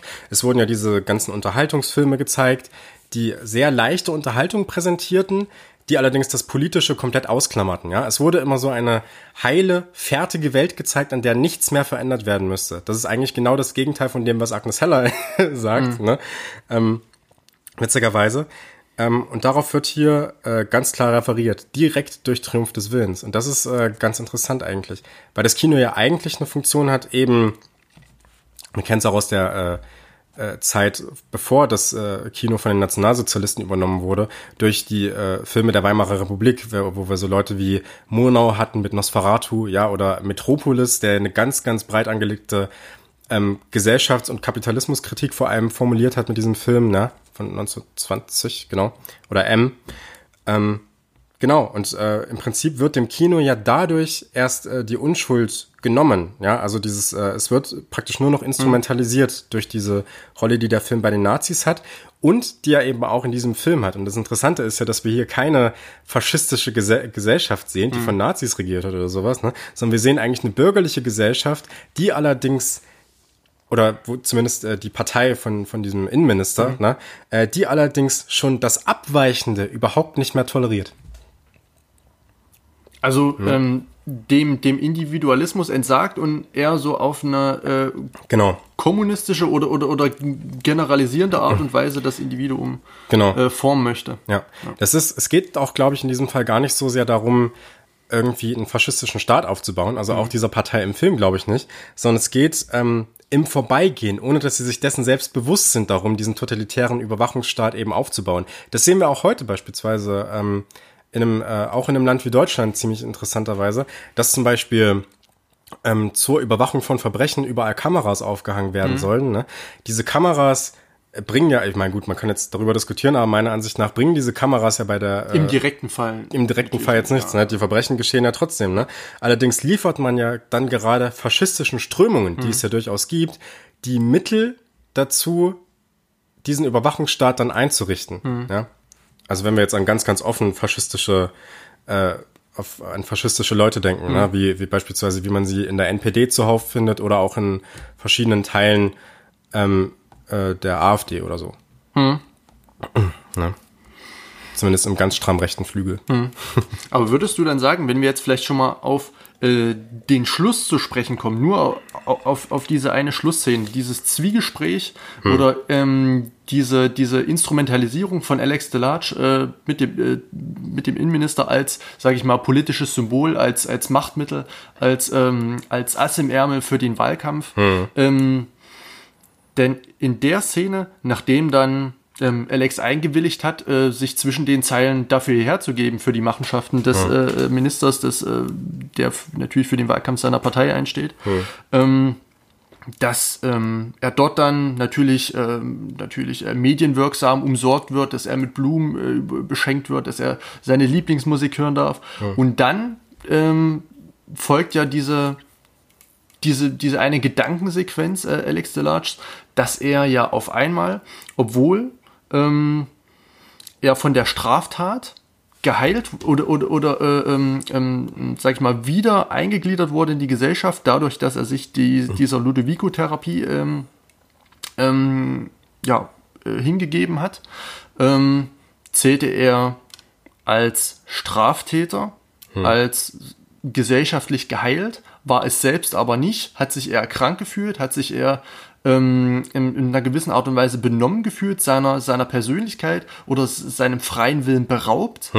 Ähm, um dann aber wieder in diesem Zwiegespräch mit dem Innenminister in der letzten Szene äh, wiederum geheilt zu werden als Individuum, nicht als gesellschaftliches ähm, ähm, ähm, ähm, ja, nicht als gesellschaftliche Materie, ähm, sondern da bekommt, kann er dann wieder auf einmal an, an Sex denken, Ja. ohne dass es ihm schlecht wird. Ja.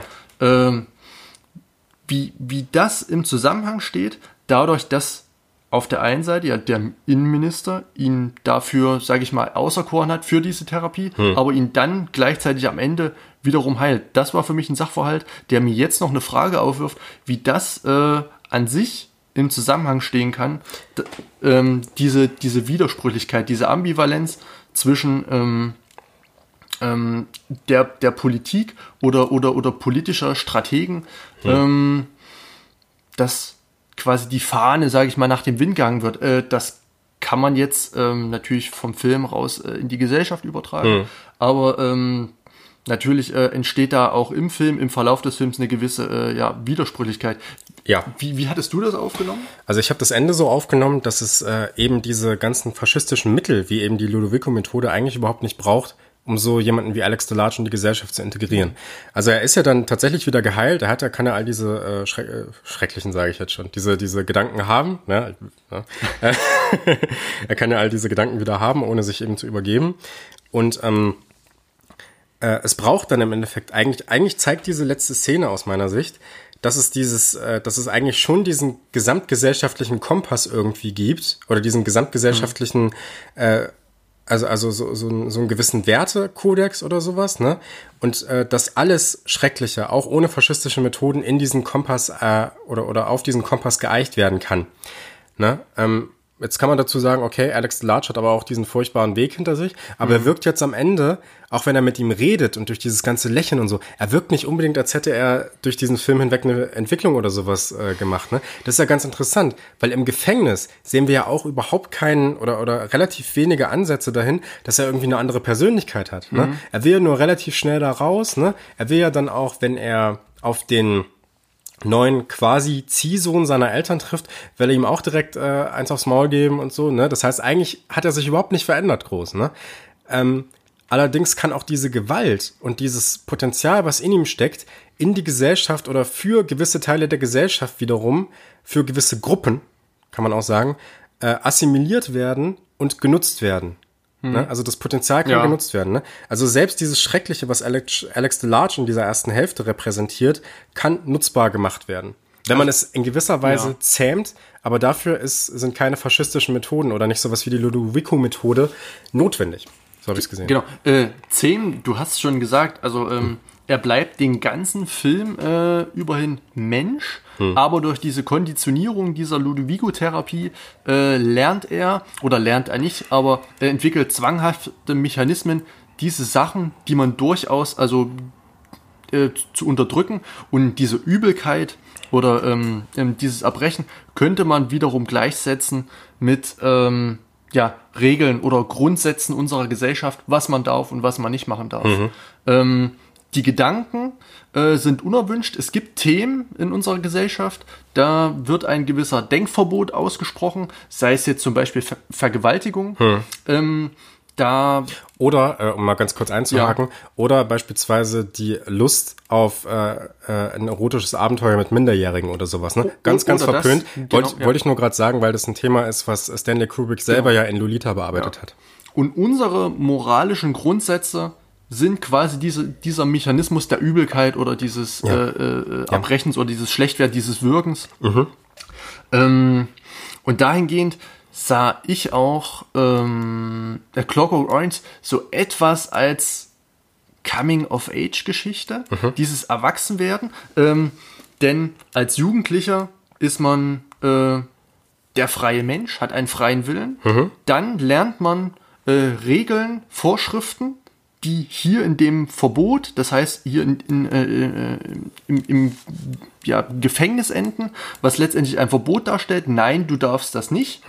Ähm, und äh, das könnte man jetzt auf was äh, ganz Kindliches übertragen. Du darfst wieder von der stillen Treppe zurückkommen, wenn du dies, das und jenes machst. Ja. Äh, das heißt, und, und, und, äh, und, und so dieses Parlieren mit dieser höheren Macht, mit den Eltern oder hier in A Clockwork Orange mit dem Staat, ähm, endet dann letztendlich darin, dass man sich fügen muss, dass man sich Ja. eingliedern muss, dass man ähm, so denken muss und vor allem so handeln muss, wie man es von einem verlangt und Sachen, die vorher inhärent waren, die auch noch immer inhärent sind, muss man unterdrücken, um dann letztendlich wieder frei zu kommen.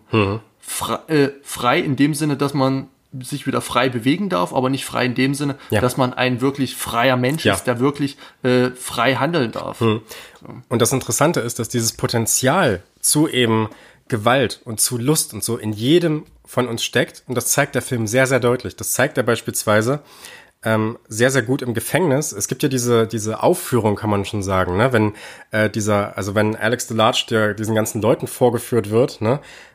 Und sich dann eben schlagen lassen muss, beleidigen lassen muss. Oder wenn er dann, wenn er diese, äh, diese attraktive, nackte Frau kommt, ne, und er, äh, man sieht seine Begierde, aber er kann eben nicht an sie ran, weil er sich übergeben muss. Gleichzeitig sehen wir aber den, ähm, den Wärter im Gefängnis, wie er ganz lüstern dahinschaut, ne? Und wie er sich auch freut, wenn Alex Large geschlagen wird, ne? Also er ist, also der, der Wärter ist ja in diesem Fall auch so etwas wie ein Kinozuschauer, ne? Der eben dadurch, dass er halt ähm, gerade nichts mit dieser Szene zu tun hat und auch weiß, dass er nicht beobachtet wird, außer von uns, ne, durch die Kamera, ähm, das eben genießen kann. Ja, das, was er dort auf dieser Bühne sieht. Und man sieht es auch ganz klar bei Mr. Alexander in der zweiten Hälfte. Das ist nämlich ein politischer Gegner des Innenministers.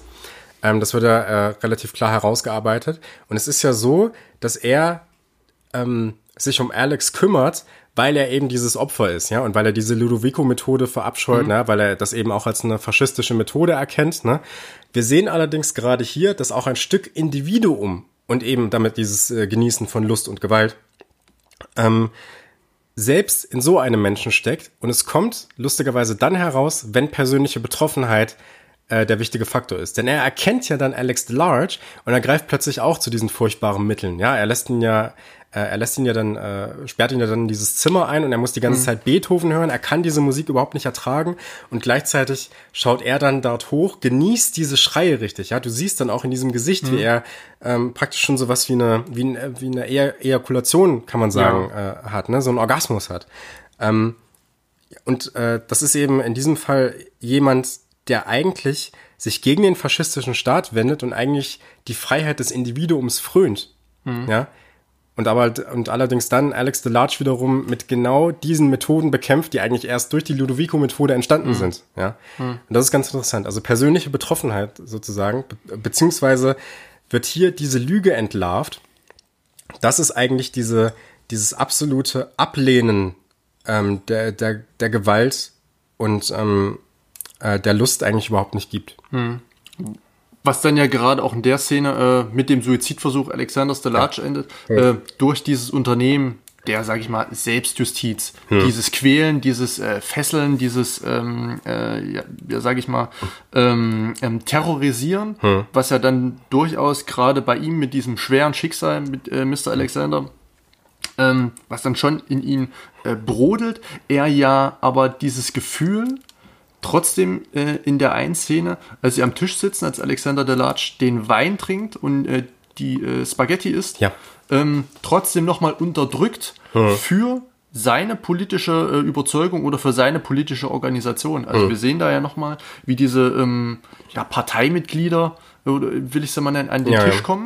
Alexander Mhm. ausfragen und sobald Alexander so viel gesagt hat, dass es ähm, ja für diese Organisation als nützlich empfunden werden kann, ähm, geht er dann quasi wieder in die Hände über von Mr. Alexander und er ist ihm dann quasi ausgeliefert und man sieht diese Szene, ähm, wie die neunte Symphonie von Beethoven ähm, aus dem Ja. Zimmer darunter so laut gespielt wird, dass es natürlich äh, Alexander Delarge hört und er ja danach natürlich diesen diesen antrainierten, diesen konditionierten Reiz ähm, ausbildet, der dann letztendlich ähm, im Suizid endet und dann in dieser letzten relativ langen äh, Krankenhaussequenz, Ja.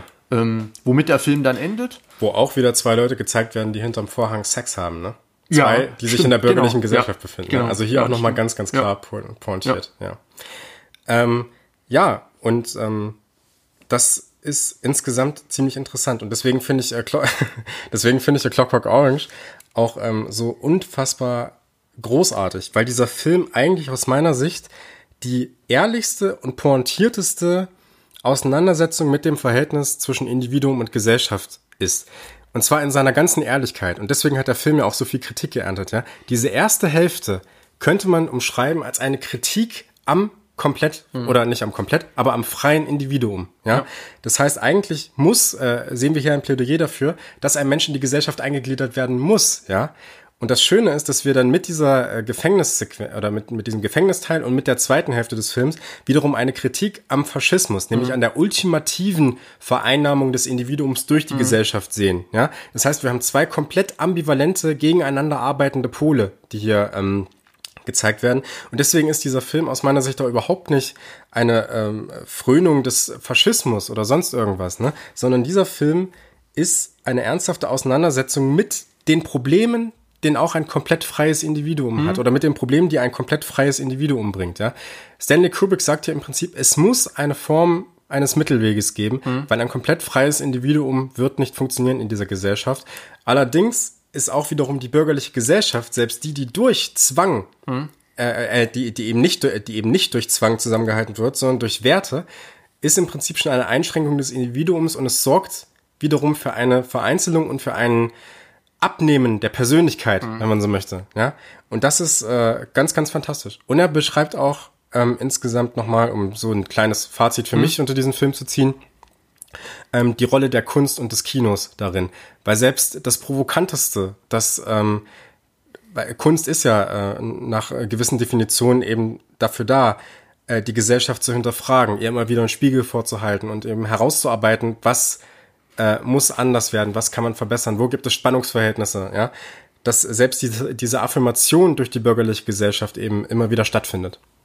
Das ist äh, absolut fantastisch. Ne? Das ist wirklich einer meiner absoluten Lieblingsfilme von Stanley Kubrick. Und Fall. genau da stellt sich ja für mich wiederum die Frage, ähm, oder stellt sich im Allgemeinen die Frage, dadurch, dass ja auch sehr unangenehme ähm, Schlüsse, Rückschlüsse auf die Gesellschaften, auf den einzelnen Menschen gezogen werden, die man sich vielleicht nicht so eingestehen möchte, die aber dann doch, wenn man ähm, objektiv darüber nachdenkt und aus einer gewissen Distanz darüber reflektiert, ähm, die man ja eine zugestehen muss, ganz menschliche äh, Bedürfnisse. Ähm, und genau dies dann in dieser Art von Kunst zu fabulieren mit diesen drastischen Bildern, ähm, macht dann meiner Meinung nach schon äh, mh, eine Kritikfähigkeit aus, die man durchaus verstehen kann, dadurch, dass der Film im Allgemeinen, im populären Sinne relativ äh, sperrig ist ähm, und schnell falsch gedeutet werden kann oder in seiner Botschaft ähm, relativ äh, verstrickt ist oder eher uneindeutig und man, wenn man nicht mit diesem ähm, relativ mit dieser breiten Sicht drauf geht, dann doch recht schnell missverstanden werden kann. Das Ja. hatte ich gerade bei der ersten Sicht gesehen. Äh, bei meiner ersten Sichtung, ähm, wenn man sich von der ersten Hälfte oder vom ersten Drittel zu sehr beeinflussen lässt und es und diese ganzen ähm, äh, ja, negativen ähm, Darstellungen gleich so abkanzelt, dass dann der Film gar nicht das Potenzial entfalten kann, ähm, was er dann gen zweiter Hälfte Stück für Stück nach hinten raus äh, entfaltet, ja. Das ist auch ganz interessant, wenn man den Film mit Full Metal Jacket vergleicht, weil Full Metal Jacket ja auch äh, zwangsweise ein Film über Individuum und Gesellschaft mhm. ist. Ne? Also runtergebrochen eben auf diese, diesen äh, Vietnam-Trupp, ne? beziehungsweise auf die Auszubildenden dann ne? In, im Camp. Ähm, da haben wir ja auch sozusagen äh, diesen Führer und diese Individuen, die schon zu Beginn in dieser Eingangsszene durch das Scheren, durch das Abscheren der Haare eben in eine Gesellschaft integriert werden, entindividualisiert werden insgesamt. Ähm, aber dieser Film ist dann doch noch eher eine Auseinandersetzung mit dem Phänomen des Vietnamkrieges mhm. im Speziellen. Ja, auf jeden ja. Fall, ja. Ähm, A Clockwork Orange geht, äh, nimmt sozusagen das, das, den ganz großen Blick ein, könnte man sagen. Und fabuliert über die gesamte Gesellschaft, wie ist das Individuum, äh, wie ist das Verhältnis zwischen Individuum und Gesellschaft geregelt. Und wenn man es auf diese Frage bezieht, ähm, ich wiederhole es gerne, ist das für mich der ultimative Film, mhm. der genau diese Fragen mhm. nicht beantwortet. Ja. Weil Kubrick traut sich eben auch, diese an keine Antwort zu geben insgesamt. Er traut, also, beziehungsweise er, ähm, ähm, er will diese Antwort auch nicht geben, weil es diese einfache Antwort auf die Frage wahrscheinlich auch gar nicht gibt. Mhm. Allerdings ähm, zeigt er uns dieses Verhältnis mit all seinen Facetten, mit dem Furchtbarsten, was das einzelne Individuum hervorbringen ja. kann, durch die Vergewaltigung beispielsweise, ne, durch das Frönen der Vergewaltigung und aber auch durch das andere Extrem, nämlich ähm, der äh, von äh, Martin Heidegger ähm, geforderten Volksgemeinschaft, wie wir mhm. sie im Nationalsozialismus mhm. hatten. Und genau diese Motive haben ja auch eine gewisse Zeitlosigkeit. Der Film ja. ist jetzt äh, fast 50 Jahre alt. Mhm. Ähm, und trotzdem werden höchstwahrscheinlich Sex, Gewalt ähm, und äh, ja politisch-ideologische äh, Strukturen immer wieder ähm, im Gespräch sein, immer wieder für Skandale sorgen, immer wieder für Probleme in der Gesellschaft sorgen, immer wieder ähm, neue Felder oder ähm, vielleicht auch neue Potenziale, äh, will ich es jetzt nicht nennen, aber auch äh, neue Angriffspunkte für Kunst, für, für, für Kultur äh, entwickeln. Ähm, und dadurch kann man A Clockwork Run schon als sehr, sehr zeitloses Werk hm. ähm, bezeichnen und man soll sich nicht davon abschrecken lassen, dass der Film jetzt von 1971 ist. Man ja, kann durch die heutige Brille hm. genauso gut gucken hm. wie damals. Absolut. Wollen wir es dabei belassen oder hast du noch ein paar Punkte, auf die du kommen möchtest? Ich bin Lukas? mit einem sehr zufrieden. Du bist mit einem sehr zufrieden. Ich bin auch mit einem sehr zufrieden. Ähm, wir können euch jetzt noch verraten, was wir in der nächsten Folge, die höchstwahrscheinlich so in den nächsten zwei Tagen dann kommen wird. ne, wir versuchen uns nicht so viel Zeit zu lassen, bis es zur nächsten Folge äh, geht. Aber ähm, ich kann schon mal vorweggreifen und sagen, dass es wieder ein Film von Stanley Kubrick sein wird, denn wir sind mit diesem großartigen Regisseur natürlich nach zwei Filmen noch lange, noch lange nicht durch. Auch wenn wir jetzt nicht wahrscheinlich nicht jeden Film besprechen werden. Lukas. Genau, wir haben noch etwas vor mit Stanley Kubrick. Ähm, es gibt ja einen so Film, der jetzt eigentlich nahe liegt, oder? Das haben wir im Vorgespräch gehabt. Äh, also wir hatten jetzt Full Metal Jacket, hm. wir hatten A Clockwork Orange. Hm. Also mir würden noch so ein oder zwei richtig große Titel einfallen, hm. äh, die da jetzt noch theoretisch folgen könnten. Hm.